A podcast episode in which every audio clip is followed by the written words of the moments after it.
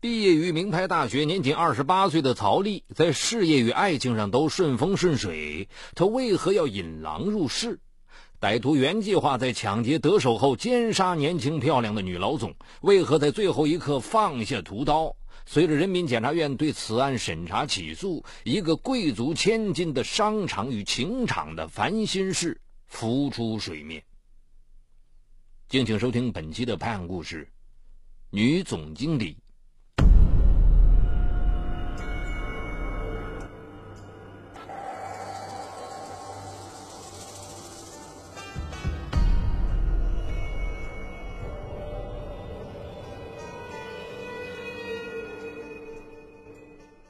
凌晨五点钟左右，一处高档住宅小区显得异常寂静。由于当时天气特别寒冷，小区几乎没有人员和车辆出入。执勤保安小孟像往常一样在小区南门巡逻，突然从一栋楼房里跌跌撞撞跑出一个人影。小孟凑到近前一瞧，顿时惊呆了。只见一位披头散发的年轻女子，双手被捆绑的结结实实，手腕和胳膊都肿了，嘴巴被胶带给封住，双眼充满了恐惧。小梦认出这位狼狈不堪的女子就是小区的业主曹丽，她赶紧找来刀片，割开了曹丽身上的绳索和胶带。曹丽开口讲话时已经语无伦次：“大姐，杀人了！”公安局下属的一个派出所，在接到报案后五分钟赶到现场。当得知受害人曹丽身份后，不禁大吃一惊。原来，现年二十八岁的曹丽不是一般的居民，她是一家进出口贸易公司总经理、法人代表，是本市小有名气的女企业家。在警察的安慰与引导下，惊魂未定的曹丽断断续续讲述了所遭遇的可怕噩梦。十二月六日晚上十点三十分。曹丽在外出差的男友黄健乘火车回来，曹丽便驾车去火车站接人。两人吃过夜宵，回到曹丽的住宅后，发生了一件很奇怪的事。他清清楚楚地记得出门时将房门反锁了三圈，但现在钥匙插进去，只拧了一圈，门便开了。当他满腹狐疑地进屋后，突然从卫生间窜出两名歹徒，两把明晃晃的尖刀架在她和男友的脖子上。请你们不要伤害我女友，有事好商量。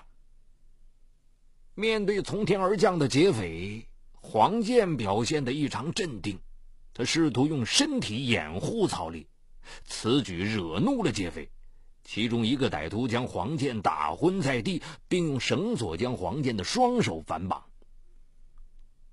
为了防止歹徒继续施暴，曹丽从卧室衣柜的拎包里拿出两万多现金，恳求歹徒拿钱走人。然而，两名歹徒并不满足，他们搜出了两张银行卡，拳脚相加，威逼曹丽说出密码。见曹丽磨磨蹭蹭，歹徒将一盆冷水泼在黄健的头上。昏迷中的黄健一个机灵苏醒过来。为了自己和男友免受皮肉之苦，曹丽无奈只好说出了密码。敢耍老子，老子就宰了你们！为了验证银行卡密码真假，一名歹徒留下看管曹丽，另一名歹徒则押着人质黄健出去取款。半个小时后，取款歹徒只身返回，曹丽顿感情况不妙，急忙问道：“我男朋友呢？”你卡里只有一万多块钱，想打发叫花子呀？取款歹徒目露凶光，恶狠狠地说：“我把你男人杀了。”曹丽闻言顿时瘫倒在地。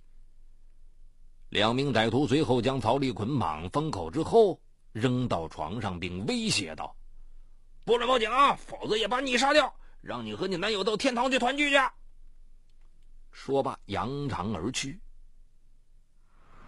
就在曹丽讲述惊魂绑架案的同时，负责现场勘查的警察发现诸多疑点。因为曹丽家住在三十一楼，门窗完好，锁无撬痕，劫匪不可能从外墙攀爬入室。那么，歹徒是如何进入房间的呢？曹丽也困惑不解，只有自己和男友配有钥匙。自己的钥匙也没丢失，男友刚回来，并且走出火车站便和自己在一起，难道歹徒会隐遁术穿墙而入？曹丽遭绑架，被劫走三万多元现金和价值十四点五万元的轿车，她不心痛财产损失，最关心的是男友黄健的生死。警方迅速对全城进行地毯式搜寻，但是黄健活不见人，死不见尸，好像从人间神秘蒸发了。就在这时，警方发现了一个意外情况。曹丽是一个有家室的女人，丈夫在上海攻读博士学位，遇害人质黄健只是曹丽的情夫。案情变得更加扑朔迷离，难道博士在老婆身边安插了耳目，发现娇妻红杏出墙而遥控杀害了情敌？婚外情被绑架案踢爆。曹丽此时已不再避讳自己的隐私，她以泪洗面，要求警方尽快帮忙找到其情人的尸体。曹丽认为是因为自己的婚外情导致黄健招来杀身之祸。就在这时，又一条意外消息传来：案发当晚，黄建并非从山东兖州回到常州，而是从河南商丘悄然潜入常州。黄建在案发前后的诡秘行踪，引起了专案组的高度注意。常州警方兵分两路，一路留在常州挖地三尺寻找黄建尸体，另一路人马紧急赶赴河南调查。谁也没想到，这一查竟查出一个惊天秘密。十二月十四日。常州警方调遣十多名经验丰富的刑警抵达河南后，通过多种线索追踪黄建的蛛丝马迹。他们很快了解到黄建的一些绯闻，查出黄建与商丘一个名叫阿丹的歌厅小姐关系暧昧。这条线索让专案组难免产生怀疑。人质黄健可能并未遇害，他或许就是两名歹徒的同伙，通过上演双簧抢到钱财之后，逃到河南与新欢阿丹在一起。然而，阿丹的手机始终打不通。歌厅老板说，阿丹已经有十多天没上班了。在商丘市公安局梁园区分局刑警大队的配合下，专案组很快在商丘闹市区一幢居民楼七楼。找到了阿丹的暂住地，但是铁门紧闭，敲门没有回应。警方强行打开房门之后，发现阿丹的房间看上去非常整洁，但似乎弥漫着一种诡异的气息。警方在仔细搜索中惊愕发现，床底下竟藏着一具年轻女尸。经辨认，这具尸体正是黄健的另一情人阿丹。尸检报告显示，阿丹是被人扼颈窒息而死亡的。专案组的民警拍案而起，黄建的嫌疑骤然上升。就在这时，常州方面传来消息，也将侦查视线指向了黄建。留在常州的一组侦查员越琢磨越觉得这桩绑架案不合乎常理。因为黄健身高一米七三，而两名歹徒身高均不到一米七，歹徒应该压着柔弱的曹丽去取款，这样更安全一些。为何偏偏要压着身强力壮的男人质出门取款呢？这样岂不是增大了风险系数？果然不出警方所料，侦查员在调取银行柜员机监控探头的摄像之后，发现取款者正是人质黄健。旁边没有人威胁和挟持他，他是一个人轻轻松松的取款的。种种迹象表明，千万富姐绑架案是黄建一伙人自编自导的一场苦肉计和双簧戏。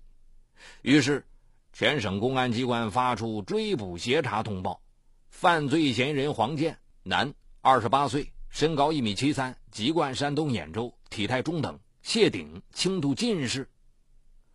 就在警方紧锣密鼓追捕犯罪嫌疑人黄健时，不明真相的曹丽从情夫的照片中挑出一张制作成遗像。一旦找到黄健尸体，他将不惜重金为情夫厚葬。不久，警方通过技术侦查手段，在江苏省郊外一家宾馆发现了黄健的踪迹，将他逮个正着。紧接着，他的两名同伙马琳琳和简明觉也被捉拿归案。在大量铁证面前，黄健承认，曹丽绑架案是他一手策划的阴谋。令警方颇感意外的是，黄健不仅单纯为了劫财。而且企图杀害这名妇姐。随着审讯展开，黄健还交代了杀害商丘歌厅小姐阿丹的动机，这令侦查员瞠目结舌。原来，黄健向工友马琳琳和简明觉兜售了自己劫杀曹丽、大发横财的计划之后，两位工友怦然心动，同时又胆怯。为了练胆儿，黄健在河南商丘市进行预演。他把目标锁定为该市一家企业大老板的千金小姐，他通过连日跟踪却难以下手，因为这位老板的女儿顾情有保镖。心情郁闷的黄健到娱乐场所喝酒解闷儿，这时他与年轻靓丽的服务小姐阿丹发生了性关系，一夜情让黄健灵感迸发，就拿这个女子试一下，于是。他一边自称是到商丘投资办厂的大老板，稳住阿丹，一边将两名同伙召集到了商丘市，在对阿丹强奸后，他们将这个妙龄少女活活掐死。这伙人最后将阿丹遗留的三千多元现金、一台笔记本电脑和一部手机带走。六日下午，三个人一起乘坐火车前往常州，他们下一个行凶的目标就是曹丽。此案告破后。曹丽如同五雷轰顶，恨不得从三十一楼跳下去。这位女总经理做梦也想不到，枕边甜言蜜语的情夫，居然就是一个凶残狡诈的狼外婆。不过，侥幸逃过一劫的曹丽还有一件事不明白：情夫既然已经布局要杀害她，为何在最后一刻放下屠刀呢？当地市民也不明白。名牌大学毕业的金领丽人曹丽，为何委身于一个打工仔，而且还是一个穷光蛋？随着人民检察院对此案审查起诉，千万富姐匪夷所思的情场往事浮出水面，这一切超出了所有人的想象。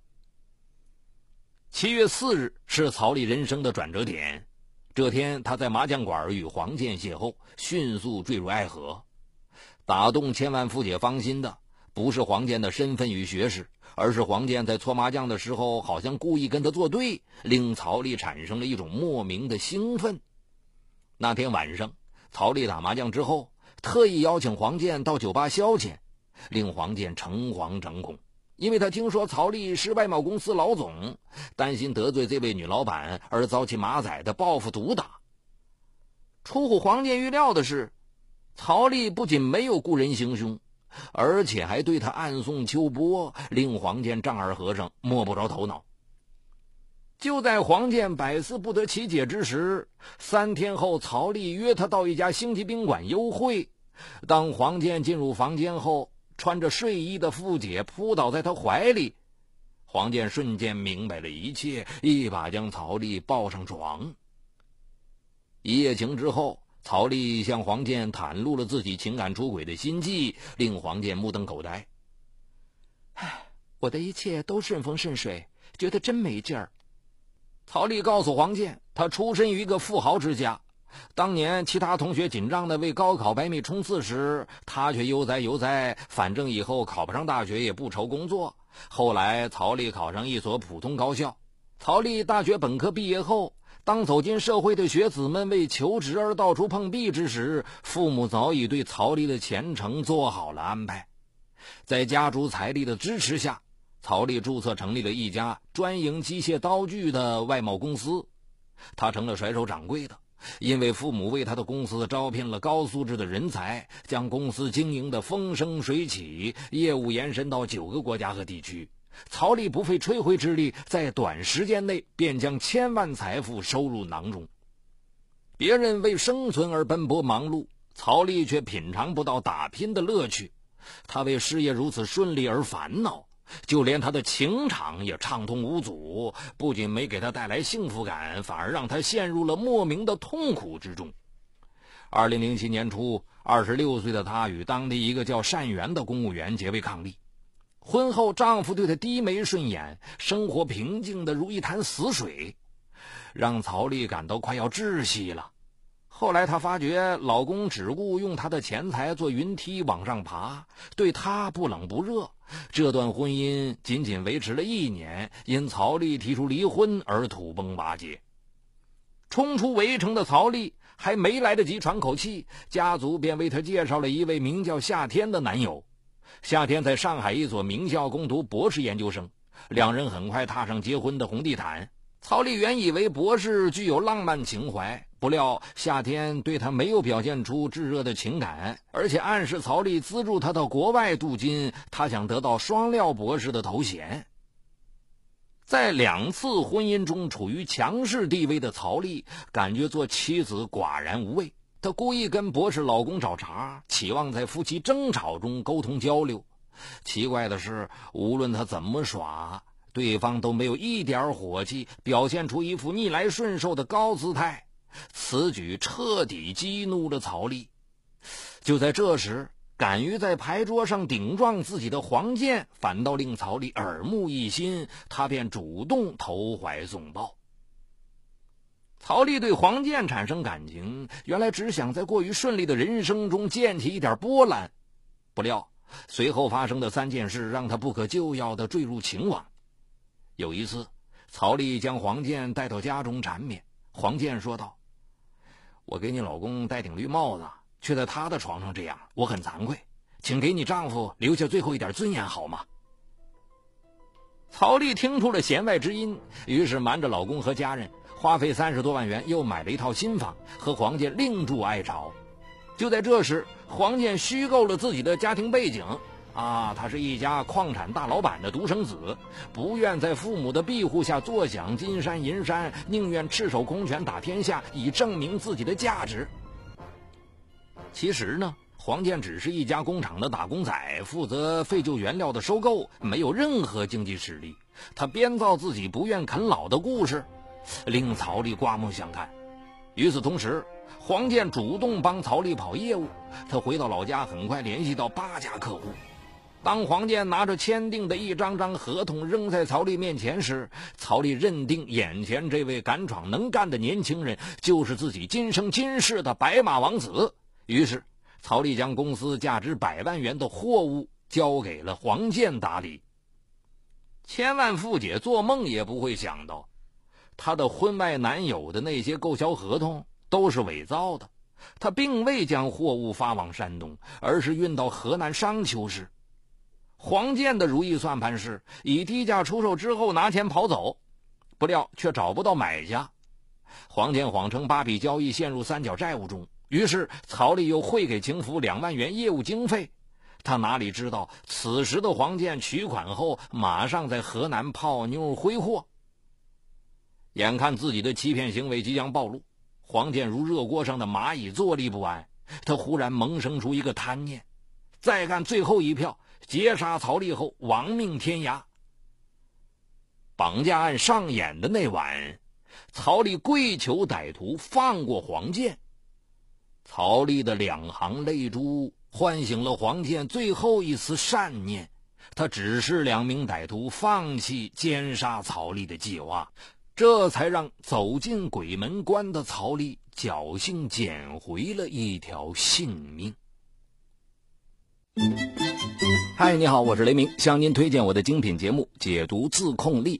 失控与自控、拖延与高效，一直是我们生活当中循环往复的话题。很多人都有过这样的经历：想要升职加薪，工作却总是拖到最后一分钟才开始；想要攒钱买房，每月的透支卡就总是透支；想要减肥变美，却管不住自己的嘴巴，总是挫败；想要放松一下，却总是忍不住熬夜上网，熊猫眼越来越严重。我想说的是，不是你不够努力，而是不够有自控力。那就听我来详细为你解读斯坦福大学最受欢迎的心理学课程《自控力》，让我们重新成功掌握自己的时间和生活。就在蜻蜓 FM 搜索框里搜索“自控力”三个字，目前已有几十万人做出选择，并借此开始了改变。蜻蜓 FM 搜索“自控力”。